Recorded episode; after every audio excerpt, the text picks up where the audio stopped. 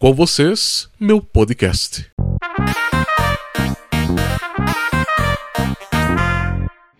Bom, aconteceu também, eu não me recordo mais o ano, mas logo que o, que o Bavaresco veio morar para Antagorda, ele andava para cá e para lá fazendo o serviço dele de fotografia. Ele tinha uma motoneta, uma lam, lambreta. Lambreta. Uma lambreta. Que marca era? Ah, a marca não me recordo. Sim que era lambreta.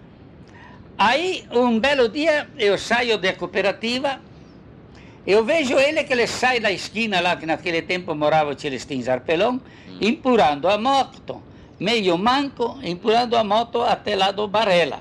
Hum. Eu subo, subo, ele está lá no Barela, olhando na, na, na, na, na, na motoquinha dele, olha para cá, olha para lá, com a cabeça baixa. Eu passo lá e digo, bom dia. Ele não me responde. E eu repeti de novo, bom dia. E vende-se uma motoneta. Ele nem deu bola.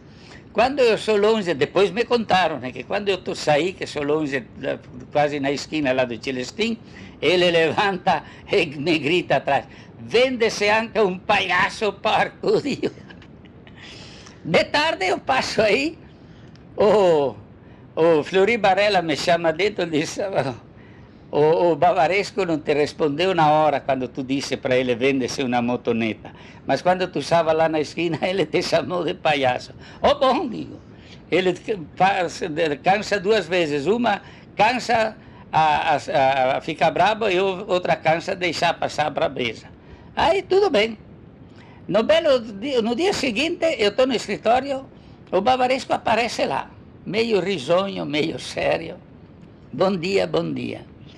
Zufo, ele diz, ontem ele diz, eu te ofendi lá na hora que tu me disse, vende-se a motoneta, eu te chamei de palhaço. Me desculpa, sabe? Digo, olha, digo, também você, Olímpio, me desculpa que eu te toquei uma flauta. Então está desculpado. Vem aqui duas cervejas. Essa é boa.